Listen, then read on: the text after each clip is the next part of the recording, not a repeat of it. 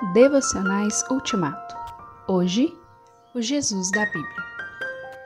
E entrando em Jerusalém, toda a cidade se alvoroçou e perguntavam: Quem é este? Mateus 21, 10. Qualquer pessoa se empolga com Jesus da Bíblia.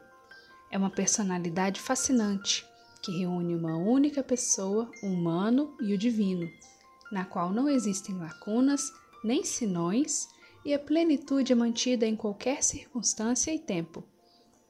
Ele se nos apresenta desprovido de artifício, descomprometido com grupos, autêntico, varonil, calmo inatacável. Nele existe o perfeito equilíbrio de virtudes que nem sempre andam juntas no homem: bondade e severidade, compaixão e indignação, justiça e perdão.